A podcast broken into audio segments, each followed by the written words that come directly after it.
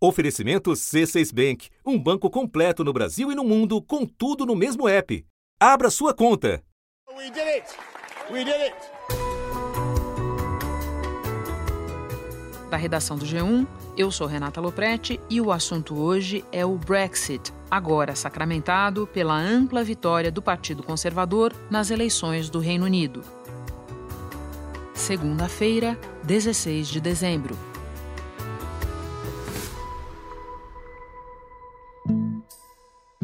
Depois de mais de três anos de conflito e incerteza, a saída do Reino Unido da União Europeia virou realidade iminente. O partido do primeiro-ministro do Reino Unido, Boris Johnson, conquistou uma vitória ampla na eleição geral. O resultado abre caminho para a aprovação finalmente do acordo do Brexit. É a primeira vez desde o plebiscito em 2016 que fica claro que, a não ser que algo extraordinário aconteça, o país já tem uma data para sair da União Europeia, até 31 de janeiro. Mas esse caminho. De um total de 650 cadeiras na Câmara dos Comuns, o Partido Conservador terá 365 e o Trabalhista 203. Foi a maior derrota trabalhista desde 1935. O partido perdeu 59 cadeiras. Os conservadores elegeram 47 deputados a mais do que já tinham e perderam de vista a oposição.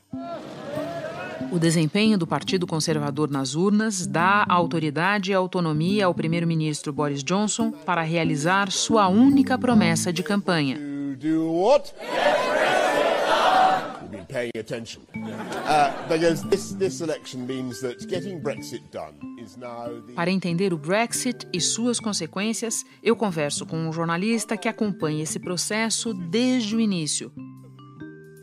Hélio Gurovitz, colunista do G1.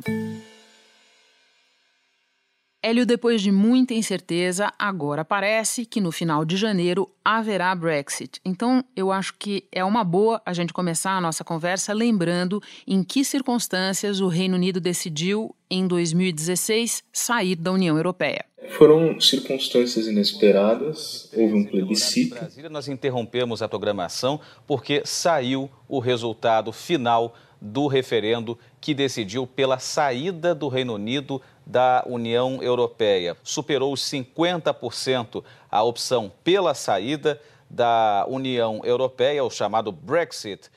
que havia sido uma promessa de campanha do primeiro-ministro David Cameron. E ele tinha feito essa promessa porque o partido dele estava perdendo muitos eleitores para um partido nacionalista que defendia a saída da União Europeia. Então ele incluiu no programa dele a promessa de fazer um plebiscito. Fez o plebiscito, ninguém esperava que a saída vencesse, que Brexit fosse, fosse a opção do eleitorado, mas no final acabou sendo, por uma margem pequena, é, contrariamente à expectativa das pesquisas de, de, de, todo mundo. A decisão que surpreendeu o resto do mundo provocou turbulência nos mercados financeiros. O primeiro-ministro britânico David Cameron anunciou que vai renunciar então foi uma surpresa e desde então o Reino Unido vem se debatendo com a questão, porque o plebiscito não é, estipulava o formato dessa saída. Você sair de um bloco como a União Europeia é uma coisa relativamente complexa. Tem uma série de tratados, de acordos, de normas, de regulações. Enfim, tem toda um, uma parafernália jurídica que precisa ser é, é, substituída. E, e nada disso havia sido pensado na hora do plebiscito. E é esse o debate que o país vem vem travando desde então. Além de ter sido, Hélio, vamos lembrar aqui, uma votação que dividiu profundamente o país, né? Enquanto isso, Sim. ontem, milhares de pessoas ainda inconformadas com o resultado do plebiscito saíram às ruas aqui em Londres. O protesto começou na principal praça da cidade, a Trafalgar Square, e seguiu para a porta do parlamento britânico. Os jovens compareceram em peso e gritaram frases como União Europeia nós chamamos e britânicos não desistem. Houve... Ela dividiu em algumas linhas que a gente até já se acostumou a ver, né?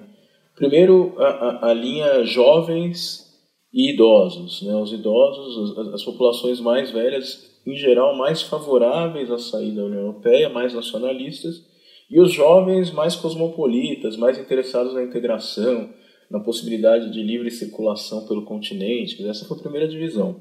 Uma outra divisão entre o rural e o urbano, né, as metrópoles, Londres, Birmingham, é, é, Liverpool em geral favoráveis à permanência na União Europeia as áreas rurais contrárias. Né? E finalmente, é, é, surpreendentemente, até uma, uma divisão social em que as classes mais educadas e até as classes médias mais elevadas é, profissionais urbanos eram mais favoráveis a permanecer, enquanto os operários, que, que, que é, é, sempre foram tradicionais eleitores trabalhistas e sindicatos, etc., eles acabaram é, é, no plebiscito sendo mais favoráveis à saída. Hélio, essa é uma daquelas histórias que a gente observa na política e que podiam ser carimbadas com o selo reverso da fortuna, porque desde que o Boris Johnson virou primeiro-ministro, em junho, ou julho, perdão, ele sofreu seguidas derrotas nas tratativas com o parlamento, nas tratativas com a própria cúpula da União Europeia, e agora ele está diante de uma vitória parlamentar tão é, sonora, tão ampla, que ninguém mais duvida que haverá Brexit à maneira dele. Por isso eu te pergunto: falta alguma coisa para que a saída do Reino Unido da União Europeia se dê no 31 de janeiro? Falta. Faltam basicamente duas coisas, tá? A primeira é a aprovação do acordo de saída que foi fechado no parlamento britânico, e a segunda é a aprovação desse mesmo acordo no parlamento europeu. Tá? Então são, são duas coisas que têm que acontecer até dia 31 de janeiro para que possa haver finalmente a saída oficial. Tá?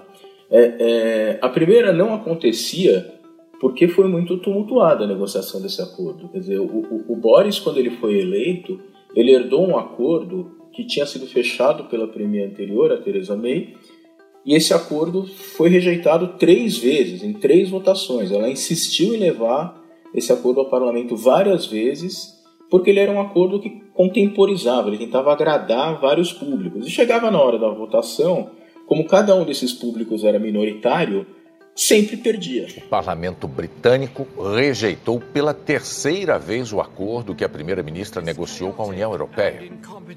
Não há precedente na história britânica. Uma primeira-ministra sem o controle das votações. O parlamento ignorou um direito do governo e assumiu as rédeas por um dia. Theresa May viu oito soluções para o Brexit em pauta e nenhuma era dela. Então, o Boris, ele, ao renegociar o acordo, ele correu um risco político. Ele traiu um desses grupos, que foram os unionistas da Irlanda do Norte, e, e aceitou o estabelecimento de uma espécie de uma fronteira porosa dentro do território britânico entre a ilha da Grã-Bretanha e a ilha da Irlanda do Norte. E nesse momento ele conseguiu fechar um novo acordo da União, com, com a União Europeia e desde então ele manobra para que tenha uma eleição, porque ele sabe que na hora que ele tiver a maioria parlamentar e ele levar esse acordo à votação, ele vai ser aprovado. Bom, então vamos partir do pressuposto de que o Reino Unido saia da União Europeia no dia 31 de janeiro e assim termine uma temporada da série Brexit tá? O que, que acontece na largada da, da temporada seguinte? É, pois é, a gente acha que o problema acaba, mas não acaba. Agora começa uma nova negociação, que é o seguinte: o Brexit é um divórcio, tá? É como se um casal decidisse separar, né? E, e, e assinaram ali um acordo de divórcio em que cada um fica com um pedaço das coisas. Mas agora você tem que negociar uma nova relação, quer dizer, quem vai pagar a escola dos filhos, quanto vai ser a pensão, como vai ser a divisão de fins de semana, etc, etc. Então tem uma nova negociação agora de, um, de uma nova relação entre o Reino Unido e a União Europeia. Que seria, Hélio, um grande acordo de livre comércio, é isso? Pois é, isso estava dando briga, porque na, na versão original defendida pela Theresa May, é, havia um risco de que o Reino Unido permanecesse na União Aduaneira, quer dizer, que ele tivesse que manter não só todas as regulações europeias, como também é, as tarifas externas. E aí ele ficaria impedido de negociar acordos de livre comércio com outros países. Como a, o grande atrativo do Brexit para os britânicos é ter a liberdade de negociação com o resto do mundo sem precisar passar pela União Europeia, eles só querem fazer um, um, acordo de livre comércio, que é uma coisa menor que uma união aduaneira, e é isso que eles vão ter que negociar até agora. O que o Boris conseguiu novo, na nova negociação dele, e aí não é no acordo de saída, é na declaração política, é que será um acordo de livre comércio. Agora, essa mesma declaração ela impõe um limite para a negociação desse acordo, que é um limite inviável. Esse prazo final de 2020, você está dizendo? É, é, exatamente. Só para você ter uma ideia, o último acordo comercial que a União Europeia fechou foi com o Canadá.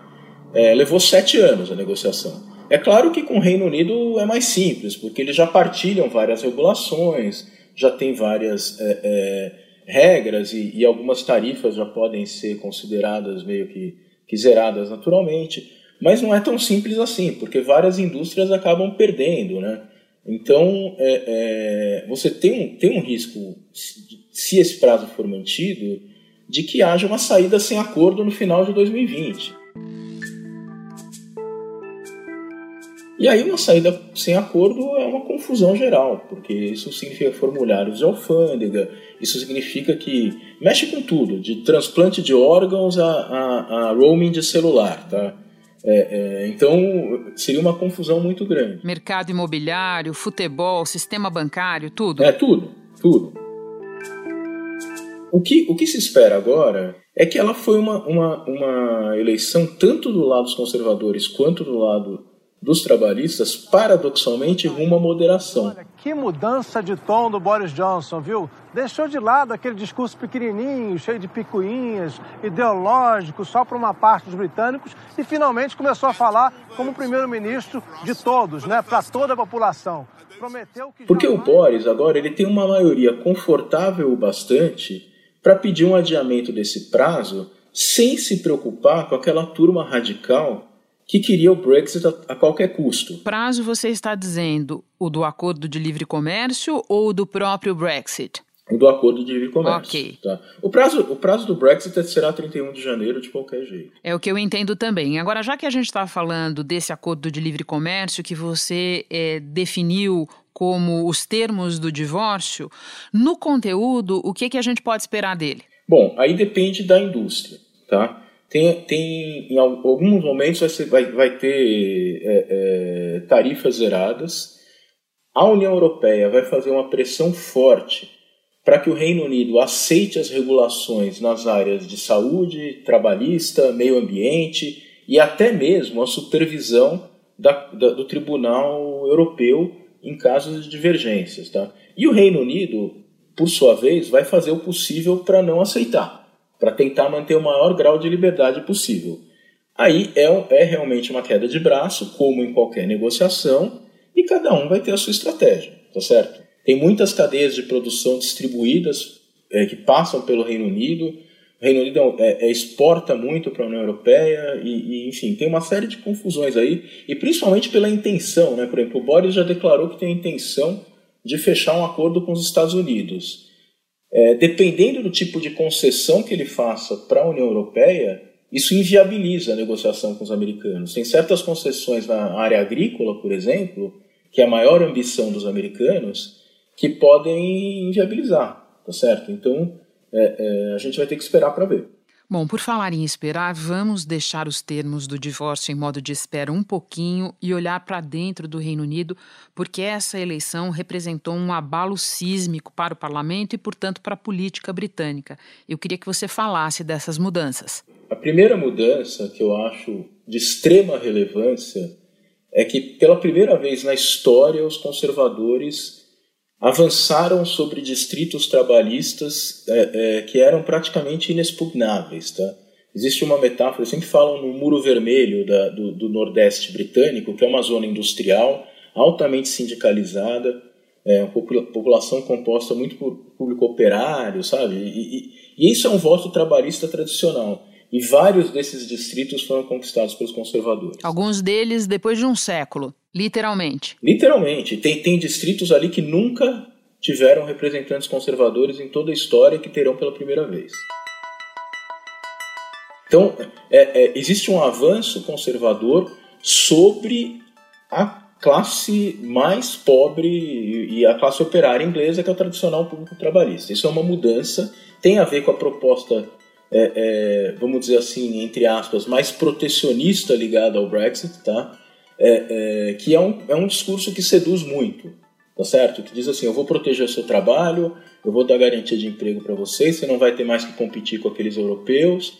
Então, esse tipo de discurso teve sucesso, tá? Isso é a primeira coisa. A segunda coisa que você percebe olhando o mapa da votação é que nos outros, nas outras nações, nos outros países que compõem o Reino Unido, quer dizer, principalmente na Escócia e também na Irlanda do Norte, é o voto nacional.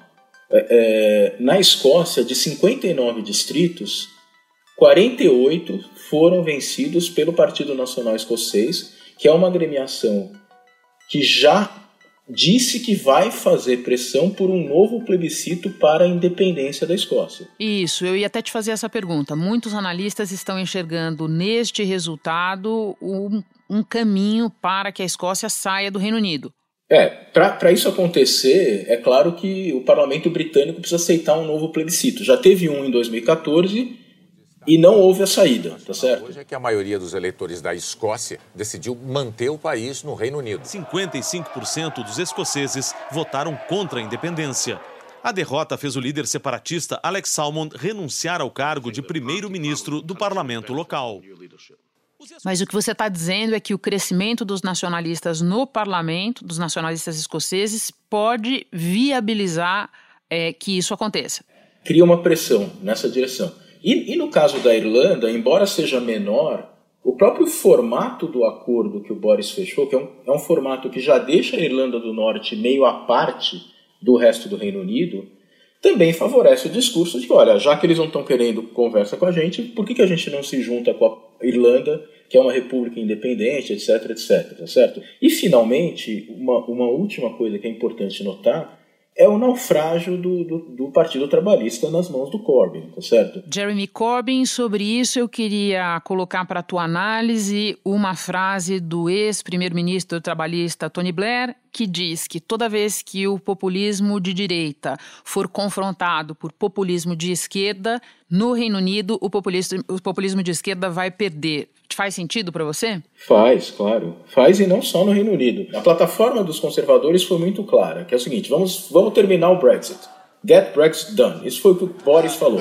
This, this election means that getting Brexit done is now the irrefutable, irresistible o Corbyn, em vez disso, ele fez milhares de promessas para várias é, vários grupos de, de, eleitores. Então ele prometeu 140 milhões para a saúde, prometeu mais coisas para outras categorias, enfim. Ele dividiu o programa dele em milhares de promessas no varejo, mas não tinha um discurso unificado. E não conseguiu falar justamente para os operários do Norte e Nordeste que eram é, é, é, o principal esteio do Partido Trabalhista ao longo da história.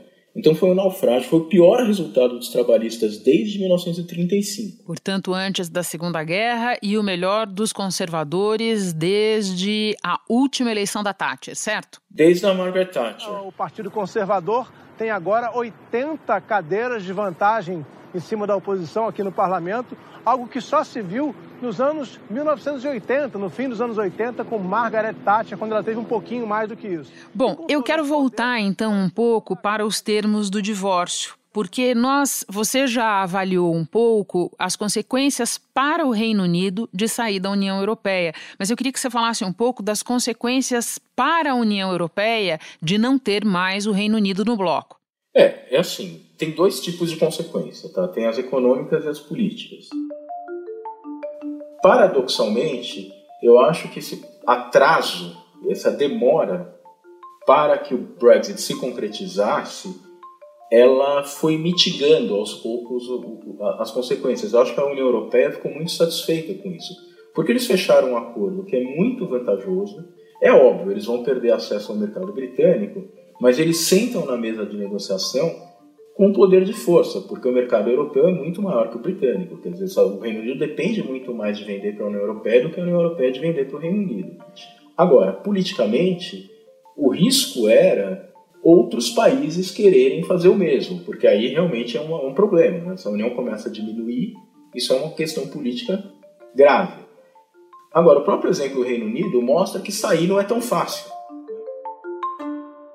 Hélio, e por fim, nos colocando um pouco nessa discussão, o Brasil, na verdade, o Mercosul assinou um acordo de livre comércio com a União Europeia não faz muito tempo. Depois de duas décadas de negociações, o Mercosul e a União Europeia fecharam um acordo comercial. O maior acordo comercial da história. Assim, anunciaram os representantes dos 28 países da Europa e os quatro do lado de cá do Atlântico: Brasil, Argentina, Paraguai e Uruguai. Como fica a relação Brasil-Reino Unido nesse novo contexto? Em tese, a gente teria acesso ao mercado britânico via esse acordo com a União Europeia. Né? Então, você pode argumentar que, de alguma forma, o Brexit reduz um pouco o impacto desse acordo. Mas não é verdade, porque é, o acordo com a União Europeia está emperrado. Né? Ele está emperrado um pouco por causa das questões ambientais. É, isso, isso, tem muito governo europeu se aproveitando do atual governo brasileiro para empurrar com a barriga e para atender um pouco as demandas protecionistas internas. Então, eu não acho tão simples assim o trâmite desse acordo em todos os parlamentos europeus, que é o que vai ter que acontecer aí com o andar do, do tempo. Né? É, paradoxalmente, se abre um caminho aí para o Brasil negociar com o Reino Unido. Né? É claro que isso não vai ser prioridade dos britânicos. Eu acho que para eles é muito mais interessante negociar com o Japão, negociar com é, Estados Unidos, enfim, outros países que têm mercados maiores. Mas o Brasil não é não é tão pouca gente assim. Então, é, pode ser que você tem lá, pode ser que você abra uma oportunidade para um acordo Brasil-Reino é, Unido e, e, não há por que não dar certo isso. Tá certo? Isso é uma coisa que eu acho que pode até ser positiva no final. Hélio, muito obrigada pela conversa, foi ótima. Volte sempre ao assunto. Obrigado, Renata. Obrigado a vocês, obrigado quem está ouvindo e até a próxima. Também eu vou ficando por aqui. Até o próximo assunto.